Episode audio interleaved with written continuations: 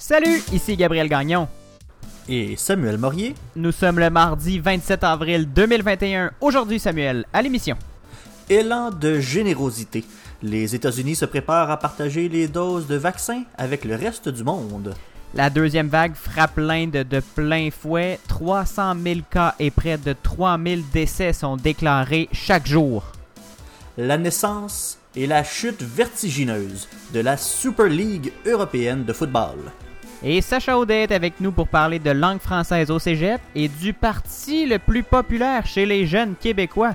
Vous allez être surpris parce que vous méritez des explications. Voici une nouvelle édition du matinal de Ceci n'est pas un média.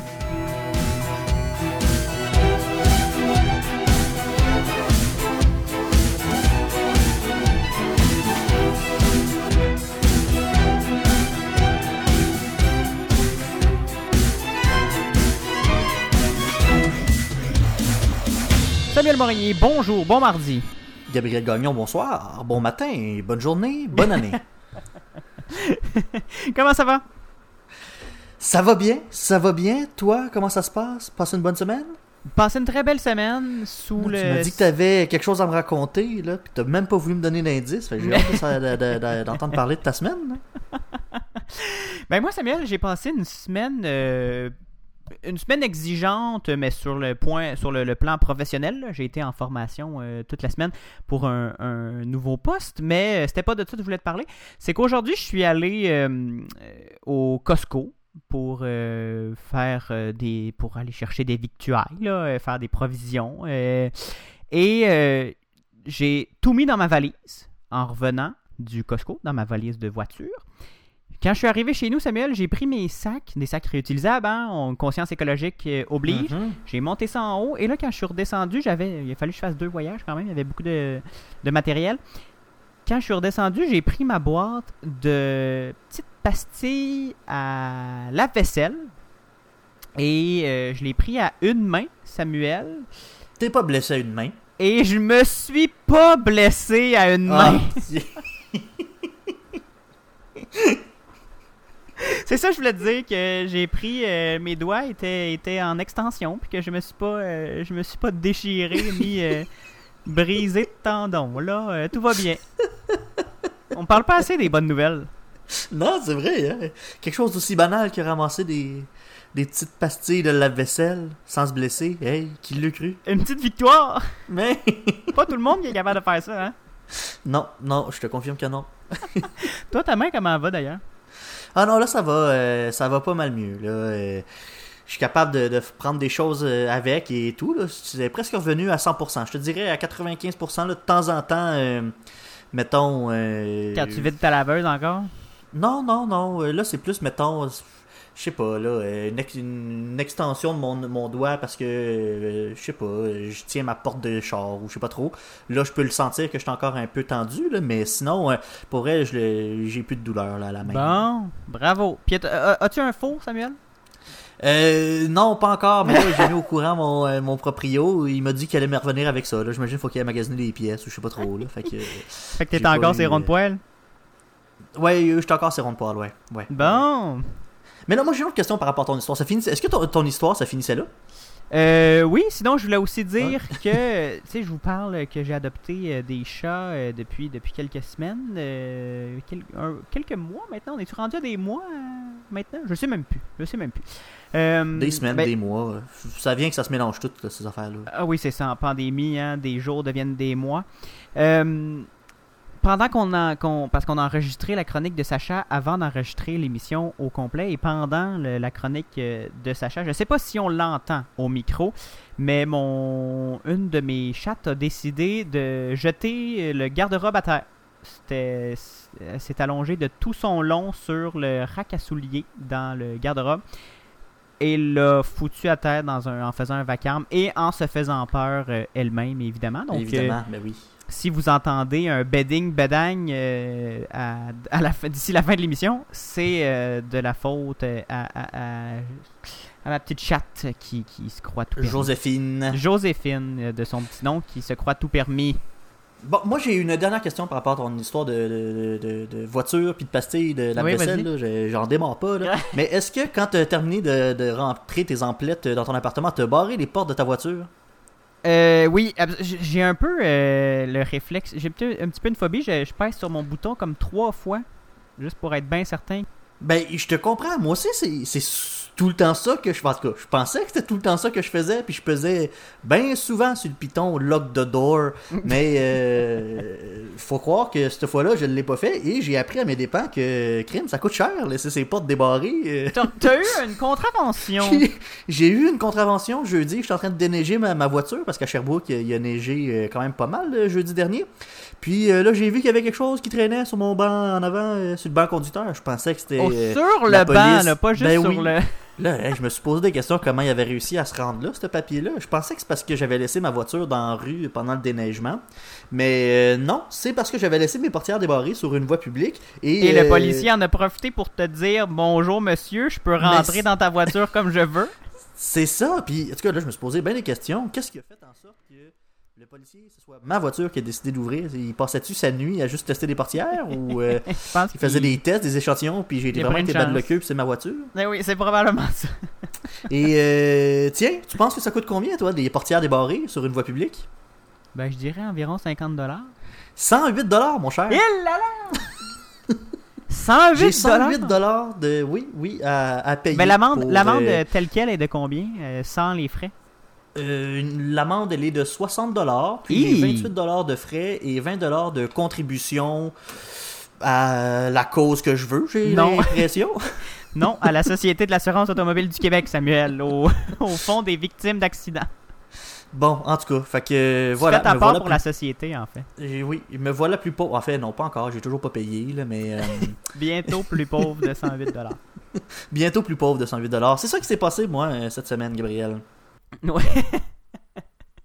Samuel, on débute tout de suite avec un petit bloc COVID. Même si on souhaite tous le contraire, le virus court toujours.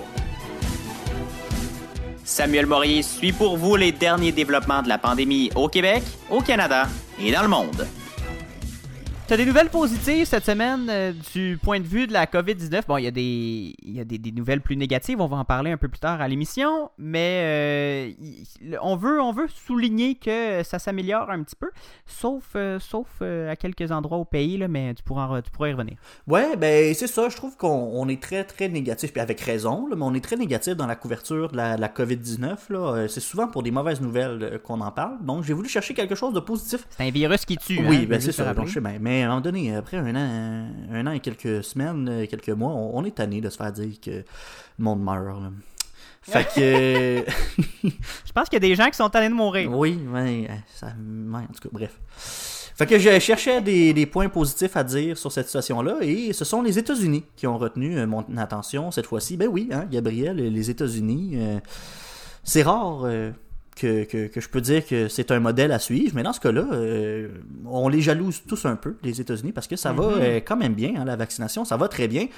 Ils ont une bonne capacité de production de vaccins, il faut dire. Hein, puis il y a une bonne partie de la population là-bas qui commence à être euh, pas mal vaccinée. On parle de plus de 40% de la population qui a reçu au moins une dose de vaccin. Et il y a près de Et là là. 30% qui a reçu les deux doses.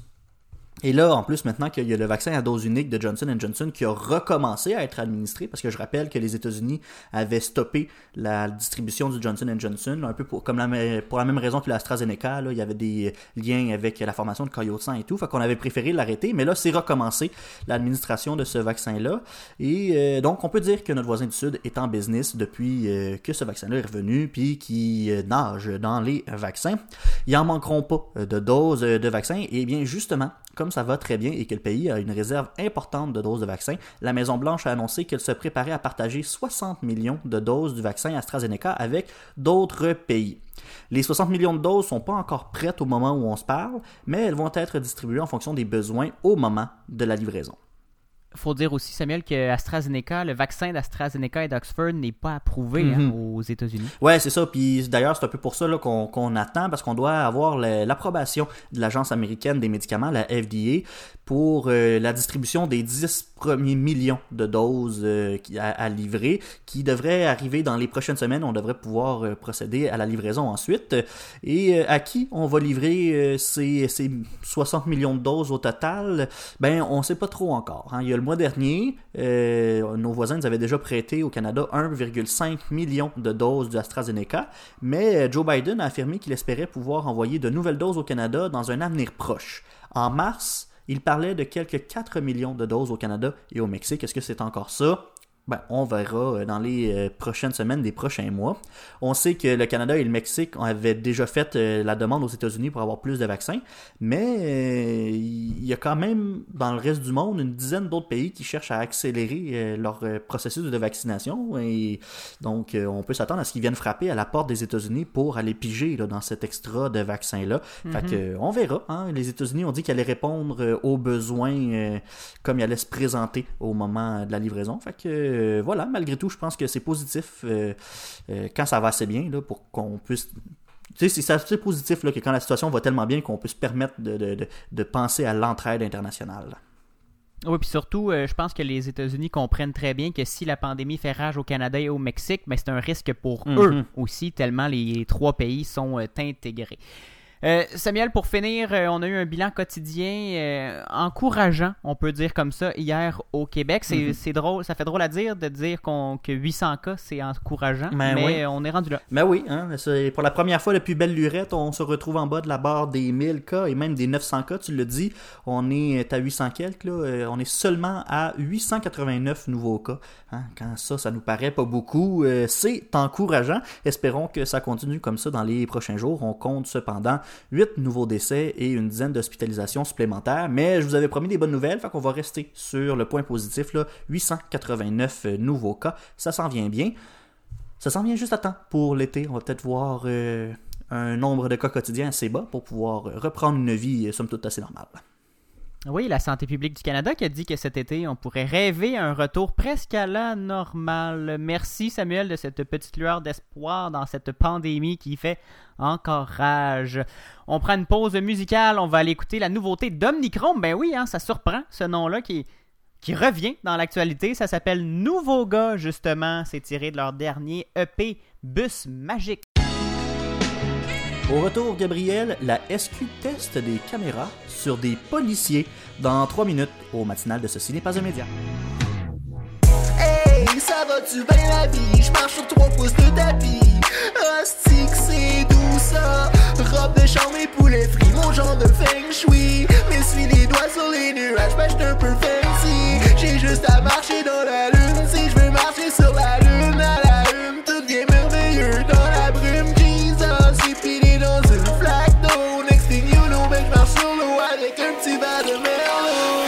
c'est mon affaire. M'endormir pendant les films, détester, c'est mon affaire. Halluciner, c'est mon affaire. Épanouir ce que je suis, c'est mon affaire.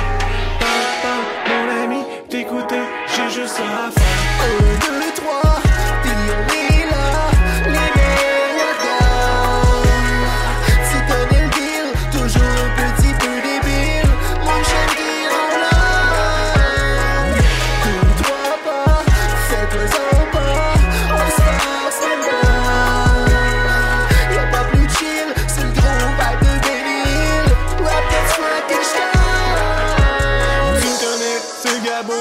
shit? Yeah, j'suis comme fuck it, oublie ça, on checkera ça après. Tu peux pas mettre à plus tard ce que tu vas jamais faire. À chaque fois j'pull up en bas ça fait des wou comme Ric Flair.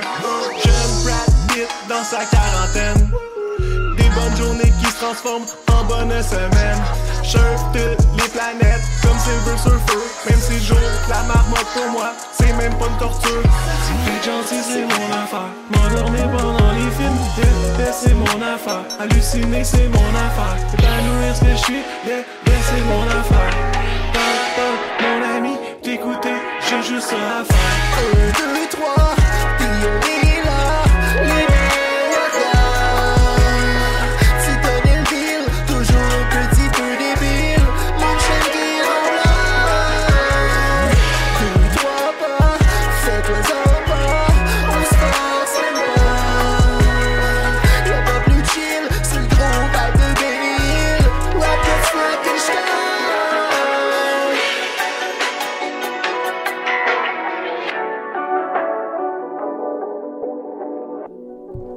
Vous écoutez le matinal de Ceci n'est pas un média avec Gabriel Gagnon et Samuel Morier avec la possibilité pour n'importe qui de filmer des interventions policières et ensuite de publier les images sur Internet. On l'a vu plusieurs fois, hein, souvent pour dénoncer la brutalité policière. On voit ça passer sur les réseaux, là, des vidéos euh, d'arrestations musclées.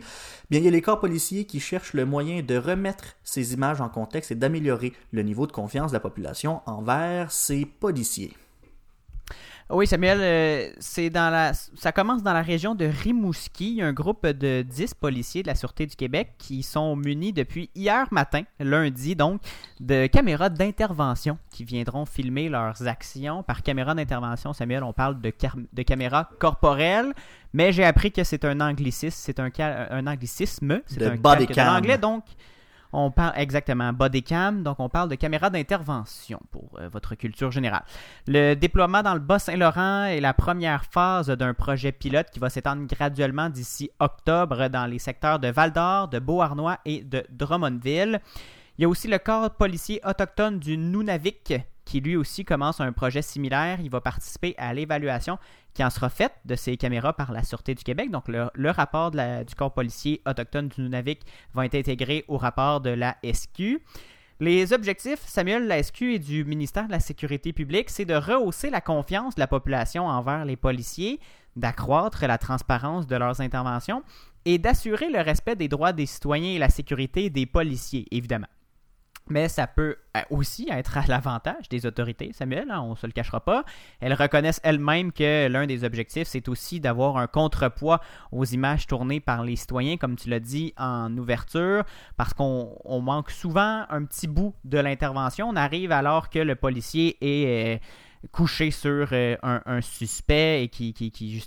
Il n'y a, pas grand-chose, tu vas me dire, qui justifie d'être aussi violent que dans certaines, lors de certaines interventions qui ont été filmées, mais on, veut ajouter un petit peu de contexte. Euh, parce qu'il est arrivé à plusieurs reprises, hein, Samuel, euh, que, que ce soit, que ce soit arrivé, puis que on, on- lorsqu'on arrive devant la, cour ou devant le comité de discipline des, euh, des policiers, ben, qu'on qu'on comprenne pas trop ce qui se passe. Même si le niveau d'adhésion des membres des policiers, en fait, au projet se retrouve parmi les indicateurs de performance que veut mesurer la Sûreté du Québec avec ce projet pilote-là, ben, les membres de la direction du, de la SQ euh, qui, qui ont participé à un brefage, un brefage technique pour le- les médias lundi matin ont refusé de dire si euh, leurs membres, si leur- le- les, agents avaient des réticences ou s'ils appuyaient l'idée de porter des caméras. Donc le projet est implanté par la Sûreté du Québec, mais on ne sait pas si les policiers de la Sûreté du Québec sont d'accord avec cette implantation. Et là, Gabriel, de ce que je comprends, c'est que les caméras se mettront en tournée dès que l'arme à feu ou le pistolet électrique sera dégainé. Donc, on aura accès aux images de la fin théorique d'une intervention, pas vraiment de ce qui la précède. Là. Euh, euh, donc, contexte, pas contexte. En tout cas, au moins, on va avoir des images, mais est-ce que c'est assez? Ben c'est ça, on parlait de vouloir euh, mettre du contexte là-dessus, mais si les, caméras se déclenchent seulement lorsque le- le- l'arme à feu est dégainée ou que le pistolet électrique euh, type taser est dégainé, ben on manque quand même un bout de l'intervention. Certains experts avertissent quand même, Samuel, que les données sur la diminution réelle des interventions violentes euh, par la par le, le- port d'une caméra sur un policier sont on- en fait, on n'a pas de preuve que ça protège réellement le public davantage. D'où justement la création de ce projet pilote au Québec pour, pour au moins savoir si c'est bénéfique ou non. Il y a Toronto, euh, la, la- la ville reine en Ontario, qui euh, a muni ses policiers de caméras corporelles, de caméras d'intervention plutôt, et qui euh, se semble dire que ça va bien, que ça fonctionne. Bon, bien, on verra les résultats. Merci, Gabriel. Ça fait plaisir. Après la pause euh, chronique sport, je vous parle euh, des déboires de la Super League en Europe et à la chronique internationale, la pandémie tourne en catastrophe sanitaire en Inde. Restez là, on revient dans deux minutes pour ceux qui nous écoutent à la radio et dans quelques secondes pour ceux qui sont euh, à l'écoute du balado. Vous méritez des explications, mais vous méritez aussi d'être divertis. Réécoutez la musique diffusée à l'émission grâce aux playlists Spotify et Apple Music. Écoutez-les au ceci n'est pas un média.com par oblique musique.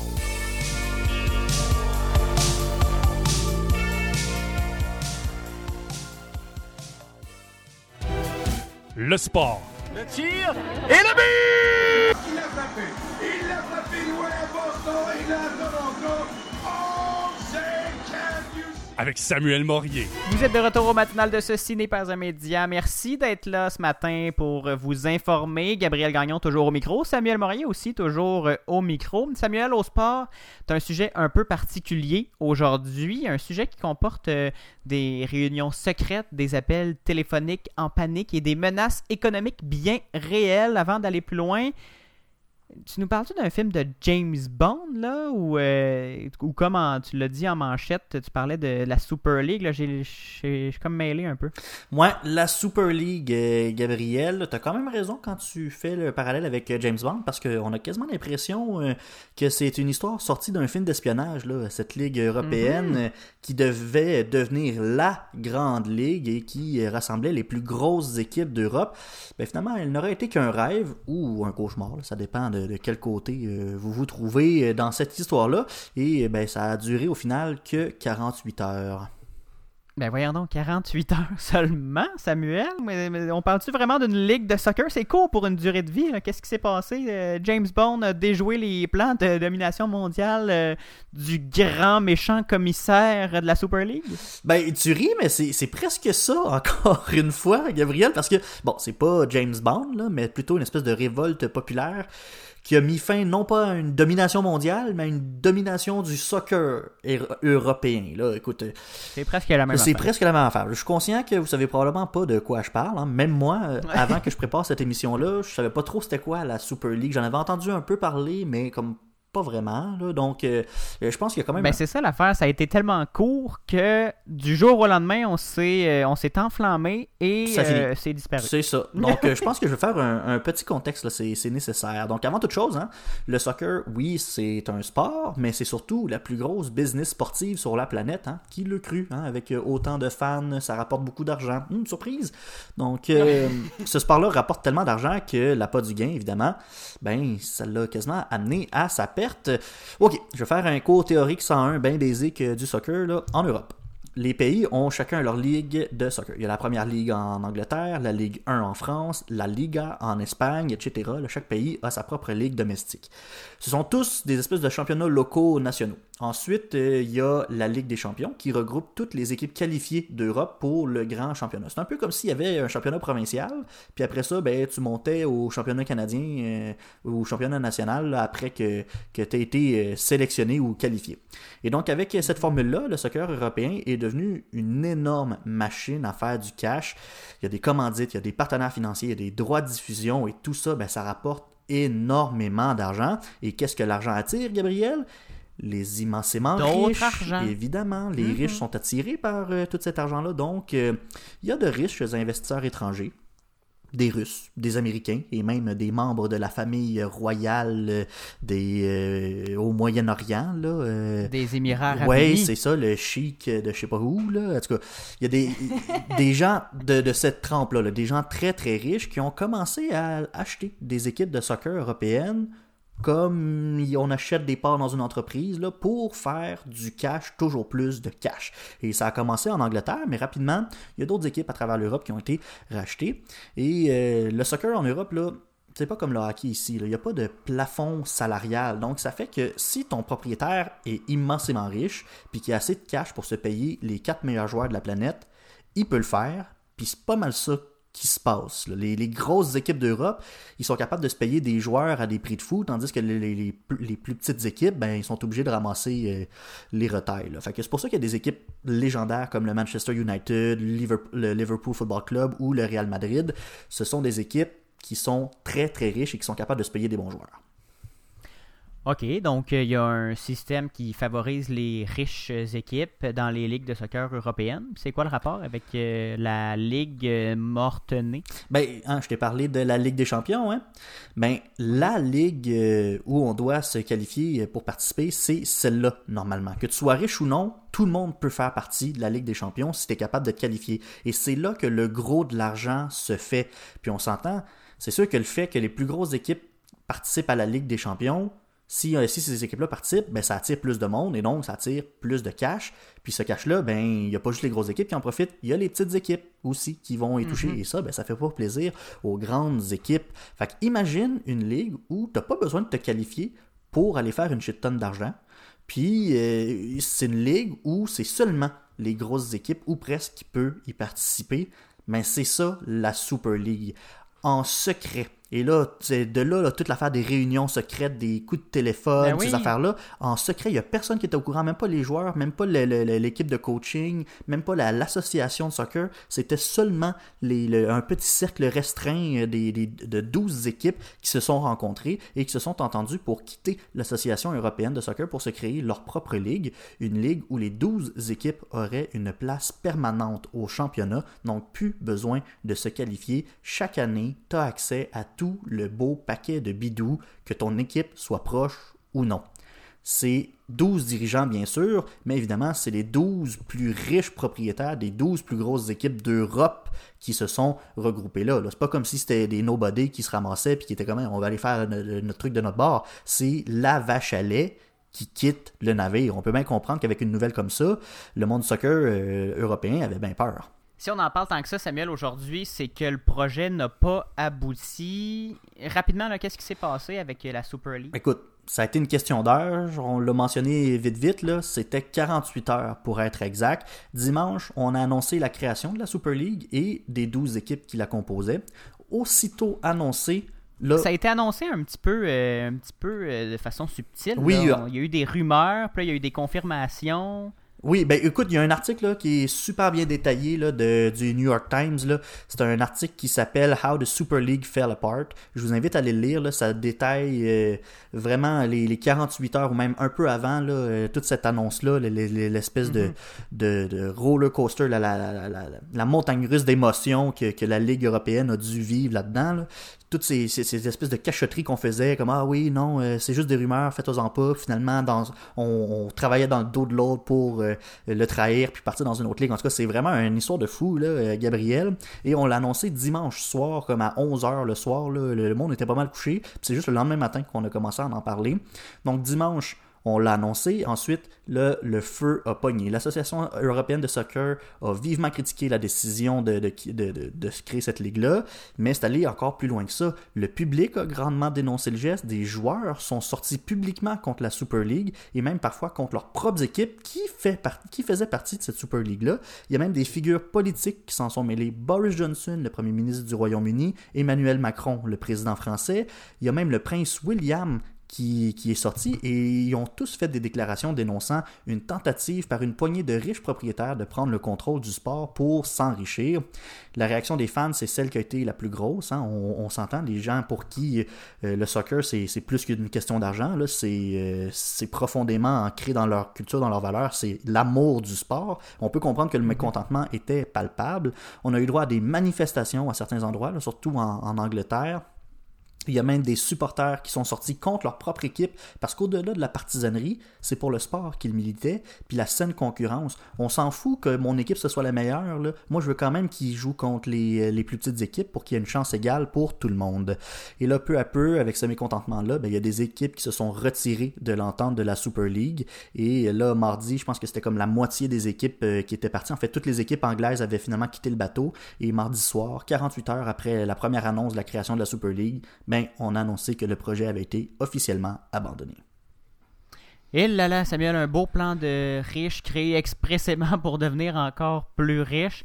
Je pense pas que les architectes de ce plan-là euh, se sont doutés qu'il allait avoir autant de résistance. hein. Euh, L'opinion publique, la sphère politique, les joueurs, les fans, tout le monde hein, qui s'est révolté contre cette euh, Super League.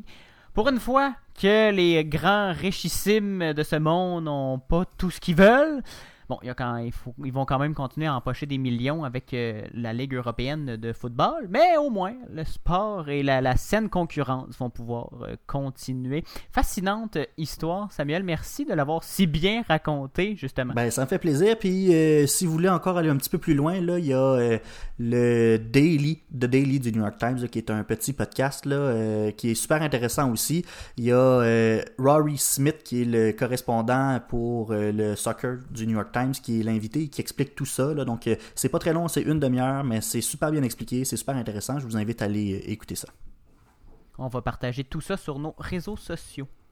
Oui, bonne idée.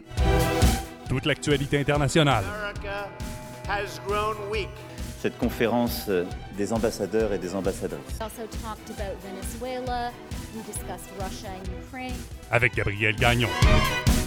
Chronique internationale, maintenant, la pandémie de COVID-19 se propage à une vitesse folle en Inde, le deuxième pays le plus touché du monde.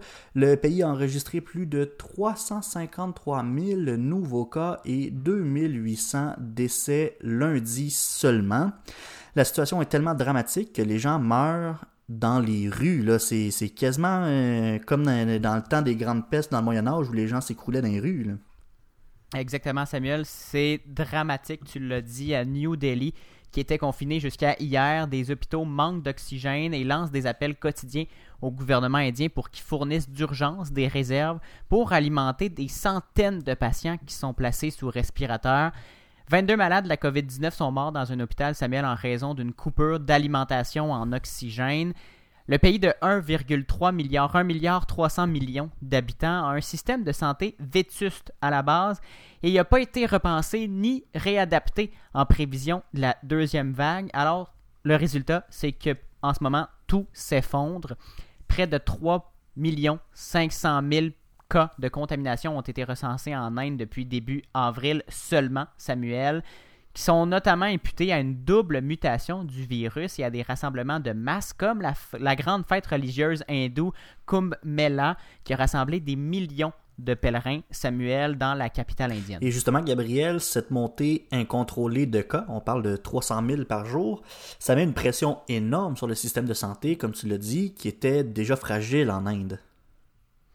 Devant les hôpitaux des principales villes en Inde, Samuel, les files d'attente de personnes diagnostiquées positives au virus et de leurs proches qui sont inquiets pour leur état de santé ne cessent de s'allonger un peu partout dans les, grandes villes.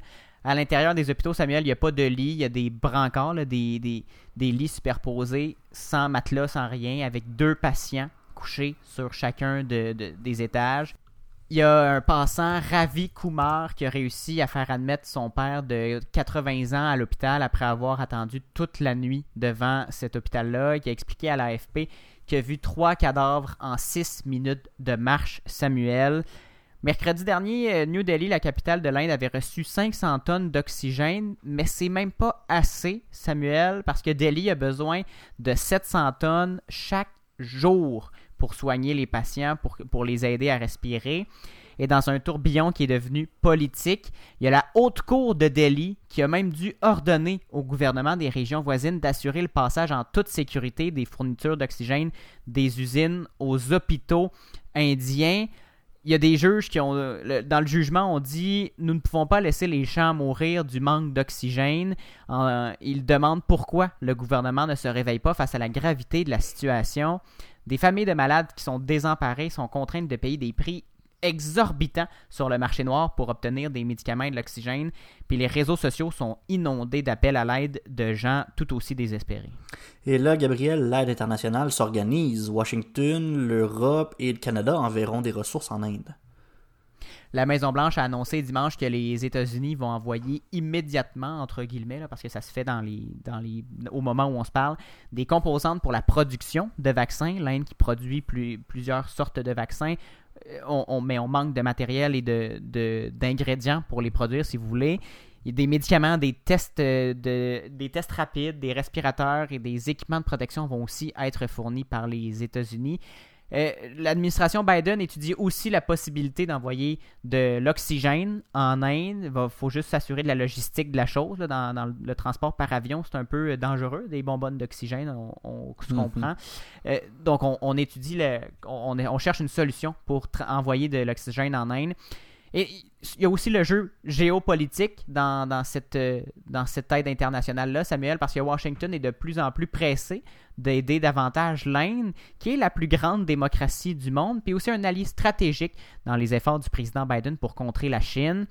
Il y a la France aussi qui a indiqué qu'elle ferait parvenir au gouvernement indien des respirateurs artificiels au cours des prochains jours. Il y a le Royaume-Uni qui a dit euh, avoir déjà envoyé des équipements euh, médicaux, dont des centaines de concentrateurs d'oxygène et des respirateurs.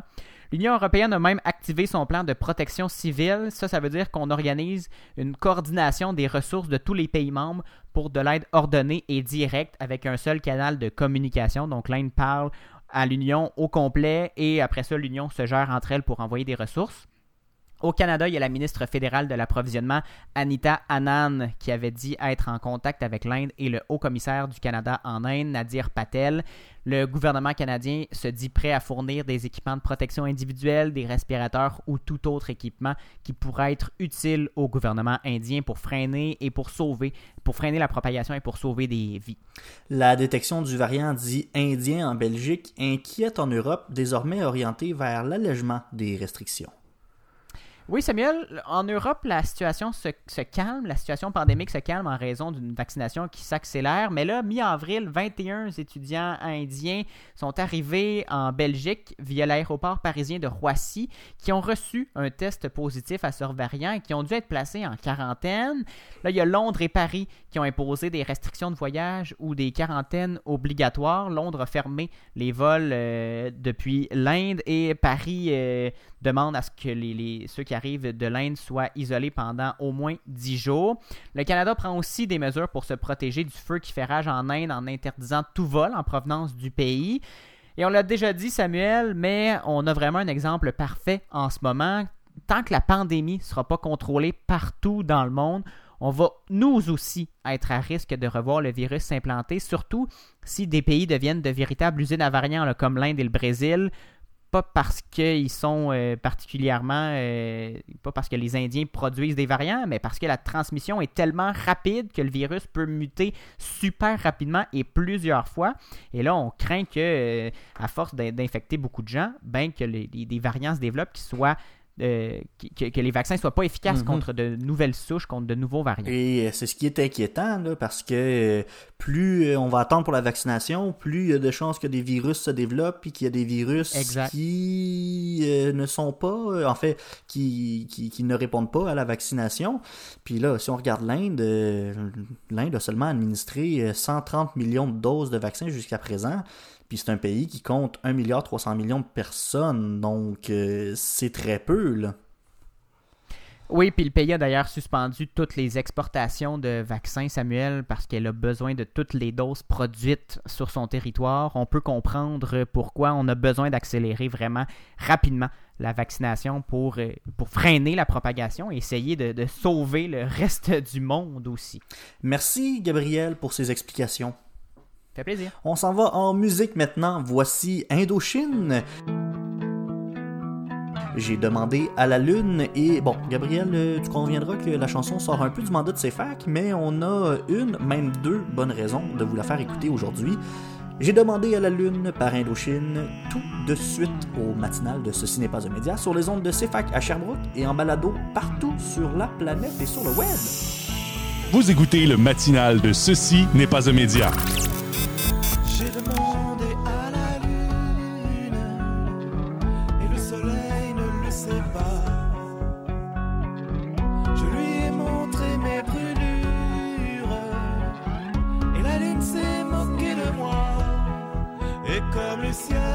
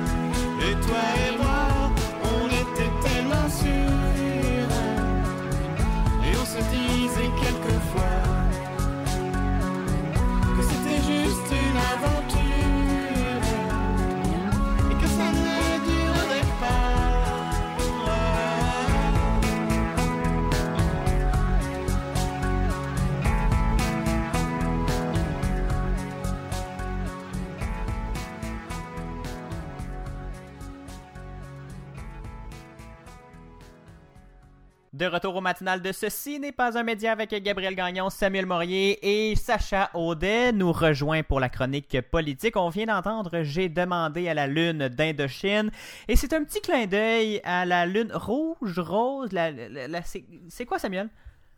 Ben, c'est euh, c'est la lune rose, Gabriel, en fait. Hier soir, on pouvait observer ça dans le ciel. C'est Dans le fond, c'est une super lune qui a une teinte rosée un peu là, euh, rose-orangée. Puis, euh, dans le fond, vu que la lune est plus proche, elle paraît un petit peu plus grosse. C'est un petit phénomène qu'on peut observer de temps en temps, à chaque année là, ou à chaque quelques, quelques années. là. Donc, c'est pour ça. On voulait faire un petit clin d'œil à ce phénomène astronomique. Eh ben, J'espère que vous avez profité hier justement pour demander quelque chose à la lune, comme le dit Indochine, qui d'ailleurs, Sacha, tu nous apprenais que c'était euh, une des chansons préférées de- le- du directeur de- général de CFAC.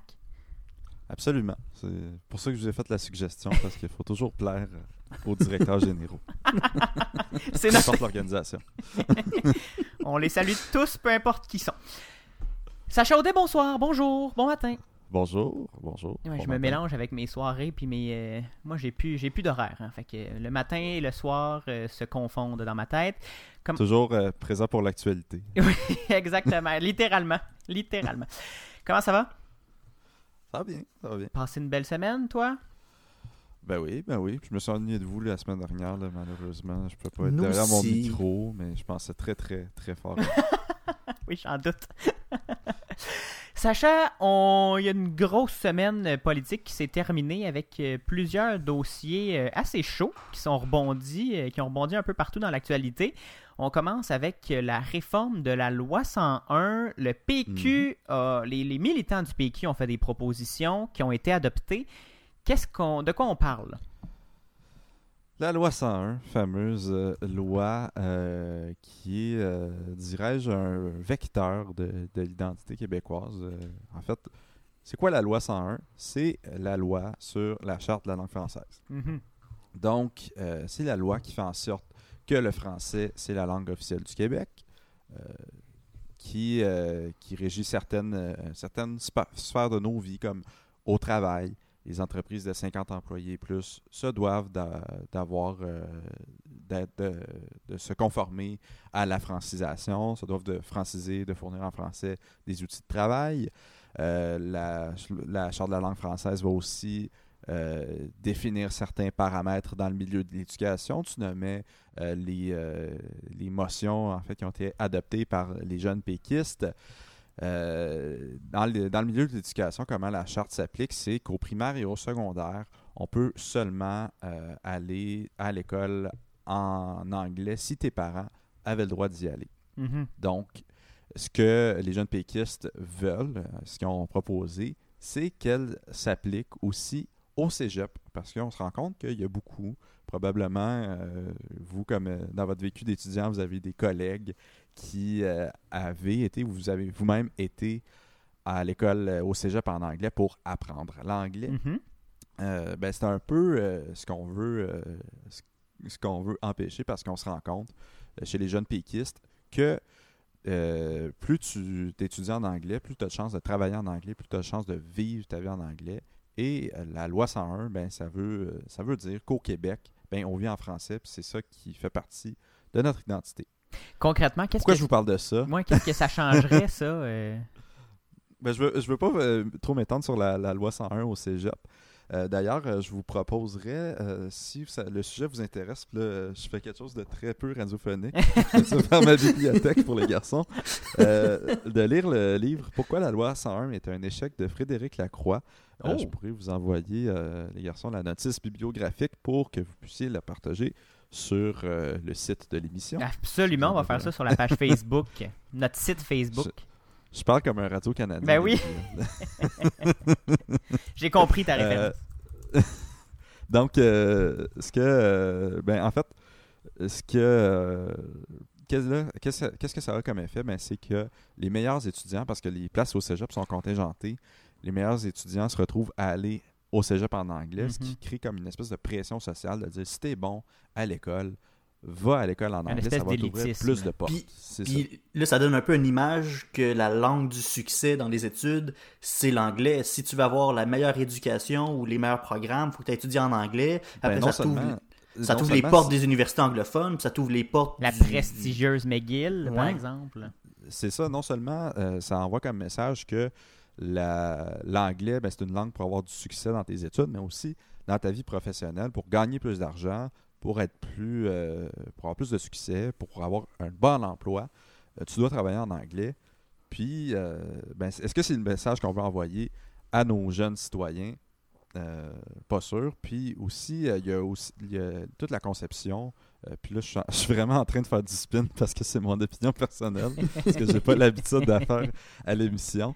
Euh, mais euh, on a toute l'impression que aller au cégep en anglais, par exemple, moi je viens de Sherbrooke, les gens allaient au cégep à Bishop, pas à Bishop, à, au À collège. Champlain, à Lennoxville, euh, pour apprendre l'anglais. Mais pour aller au cégep en anglais, on s'entend que tu dois quand même avoir une bonne base Mhm. d'anglais Mhm. euh, pour y aller. Donc, tu vas pas là vraiment pour apprendre l'anglais nécessairement, mais plutôt pour vivre en anglais parce que tu as, envie de vivre cette expérience-là parce que c'est euh, c'est la réalité. euh, mais c'est culturel en fait. Mhm. Les- tes parents, euh, vous, vos parents ont sûrement dû vous dire quand vous étiez jeune que vous devriez apprendre l'anglais pour avoir du succès. Parce que eux se sont déjà fait fermer des portes quand ils étaient plus jeunes parce qu'ils maîtrisaient pas très bien l'anglais.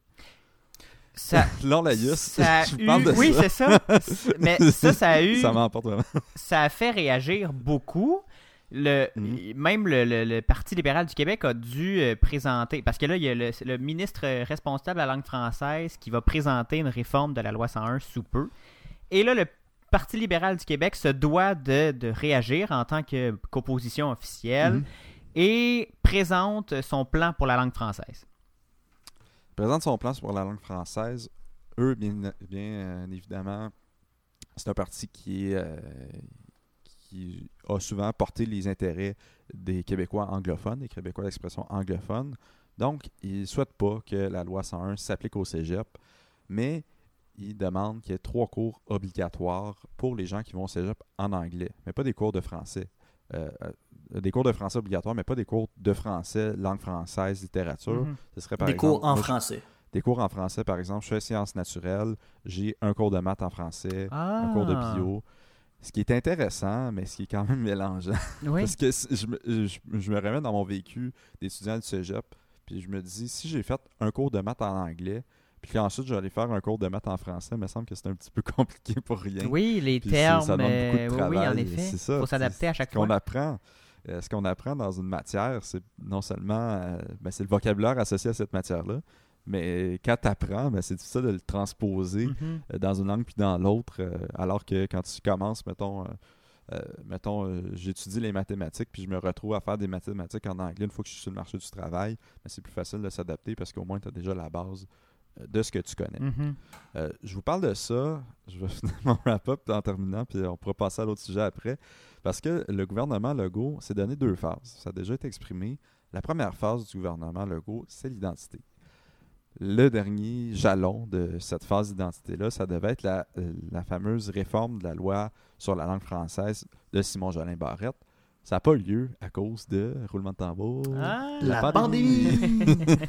ça devait être Je déposé le en cherchais, là, c'était quoi 2020. l'événement qui aurait pu bousculer Voyons, les plans du gouvernement? C'est que c'est passé Je sais pas. passée. Euh, puis ensuite, euh, il devait se concentrer sur la phase économie. Ça tombe bien. On va avoir une grosse relance à faire. On va pas parler beaucoup d'économie.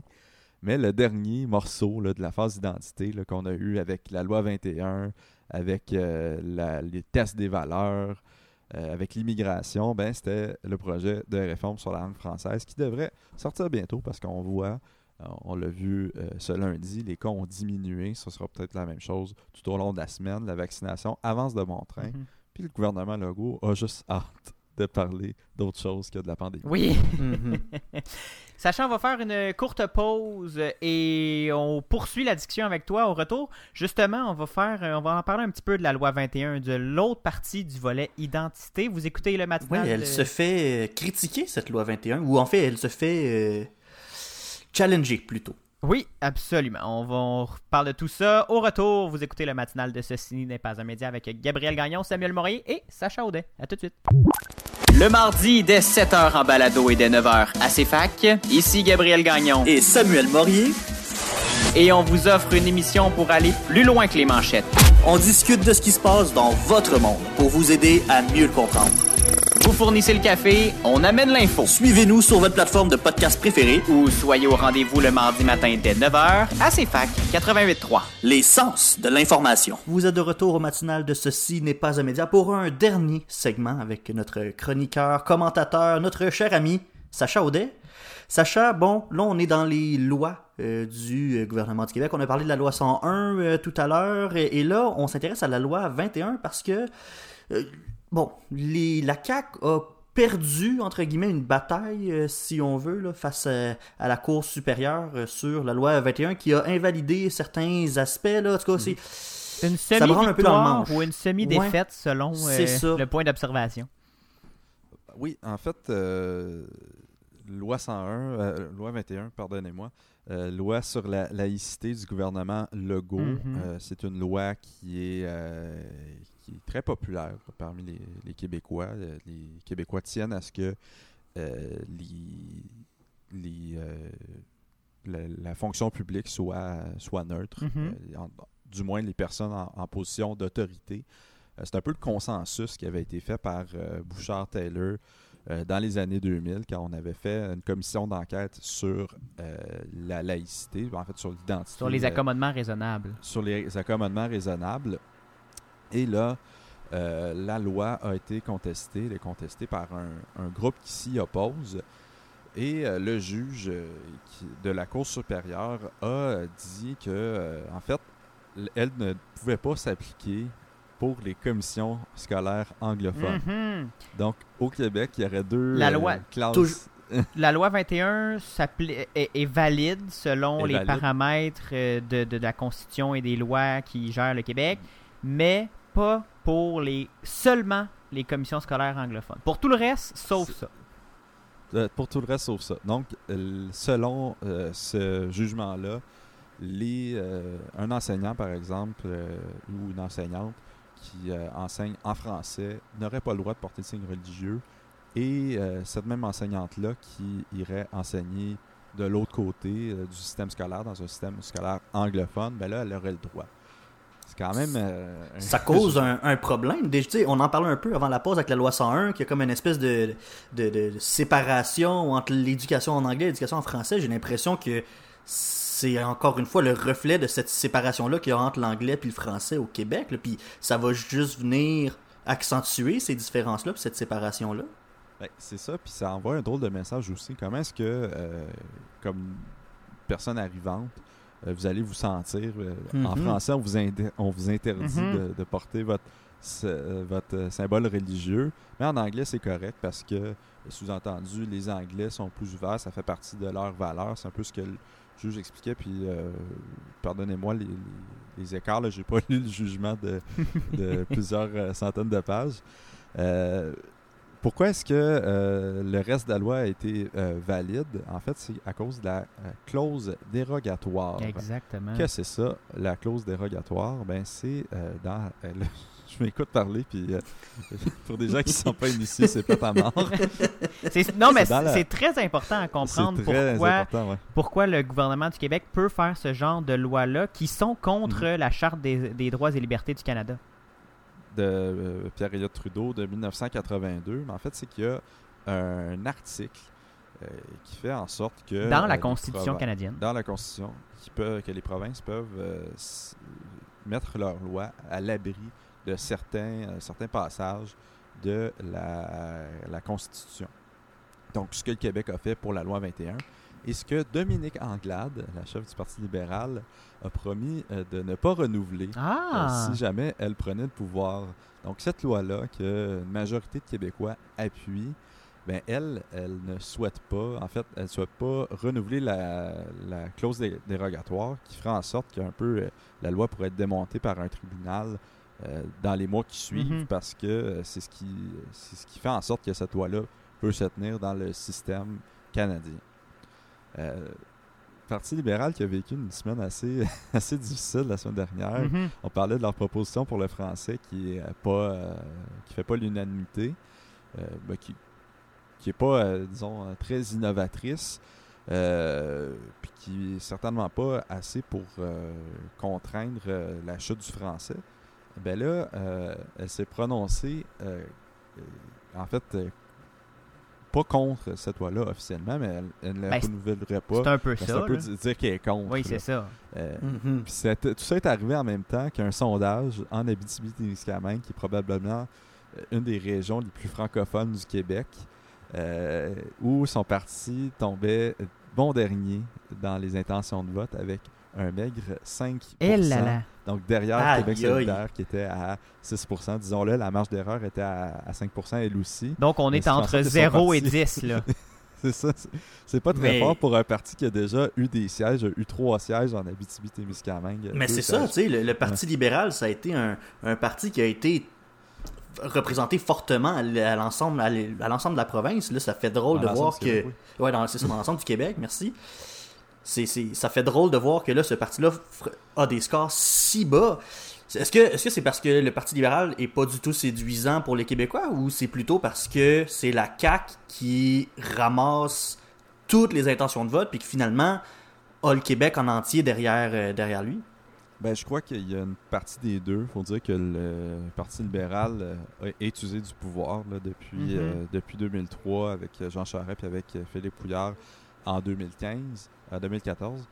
Euh, ils ont eu des moments difficiles. Il y a eu tout l'épisode sur la corruption, euh, la réforme Barrette, euh, l'équilibre budgétaire, la réingénierie de l'État, euh, l'austérité en 2014.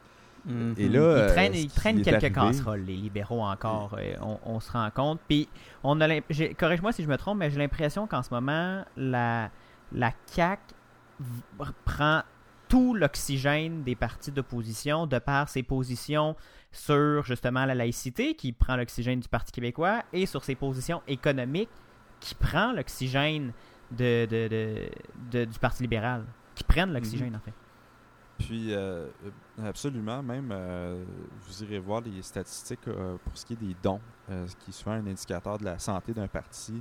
Le Parti libéral a chuté, alors que on se rappelle de l'époque de Jean Charest, de l'époque de ses ministres, euh, des, des objectifs de 100 000 piastres par ministre. Mhm. Euh, c'est plus le cas du tout. là. Il n'y a plus beaucoup de financement, ce qui veut dire que l'argent des grands donateurs, ben, le grand donateur, euh, la limite de don est de 100 mais quand même, l'argent n'est n'est plus au Parti libéral. Ça veut dire que c'est plus nécessairement pour les, les personnes qui donnent de l'argent un parti qui va gouverner. Et euh, la CAQ a un peu euh, occupé ce rôle-là, le parti de, l'économie avec Pierre Fitzgibbon, le parti du gouver- de, gouvernement, qu'on voit pas le Parti libéral occuper ni en, en 2022, puis euh, pro- projetons-nous en 2026. Est-ce qu'ils vont vraiment réussir à se renouveler puis à être disons auprès des Québécois? On dirait qu'ils se sont concentrés sur leur électorat, qui est euh, les communautés culturelles, euh, tout- toutes les circonscriptions anglophones de Montréal, puis qui n'arrivent pas vraiment à les connecter auprès des gens, et puis euh, à, à former une alternative. euh, mais même, euh, c'était le parti représentant le fédéralisme, puis on peut pas dire que qu'ils qu'ils sont les porteurs de ça non plus. La- Non, même- La CAQ est pas euh, est, est- est fédéraliste, mais pas euh, euh, super, super euh, fédéraliste comme Mais- euh, le Parti libéral peut l'être non plus.